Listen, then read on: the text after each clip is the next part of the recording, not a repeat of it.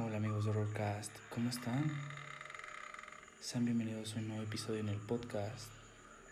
Y el día de hoy vamos a tener la leyenda de Hello Kitty.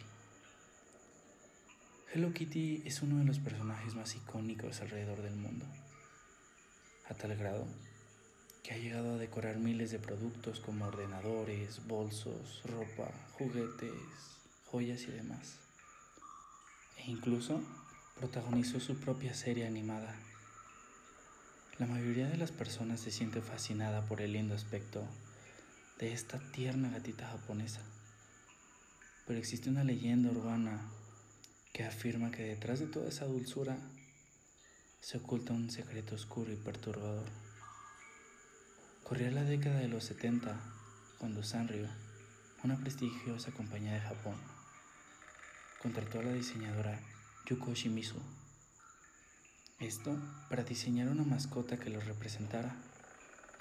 De acuerdo con la historia, Shimizu era una mujer extremadamente pobre y al borde de la tragedia. Su hija pequeña padecía un extraño cáncer en la boca, que la tenía en fase terminal.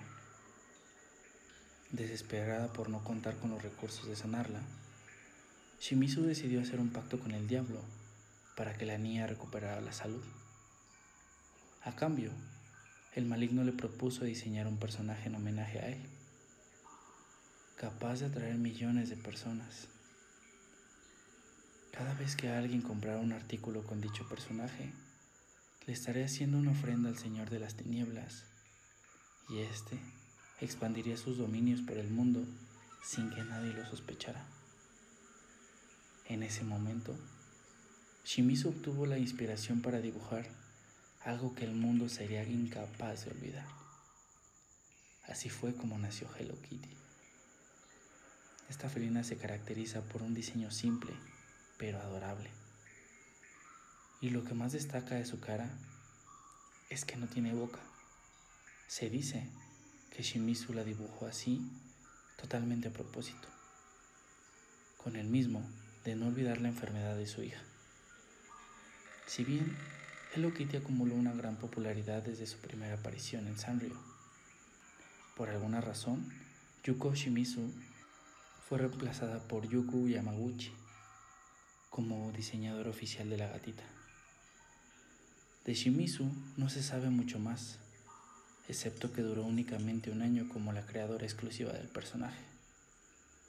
A día de hoy, es muy escasa la información que se tiene acerca de ella, lo cual incrementa el misterio en torno a la pequeña Kitty. Yamaguchi, consciente de la leyenda urbana que ronda desde hace años, se propuso explicar el porqué de su diseño sin boca durante una entrevista en 2008. Y esto fue lo que dijo. Es para que cualquiera que la mire sea capaz de proyectar sus sentimientos en ella. Kitty se ve feliz cuando los demás son felices y se ve triste cuando ellos se sienten tristes. Por este motivo psicológico, creímos que no debería estar ligada a una emoción y es por eso que no tiene boca.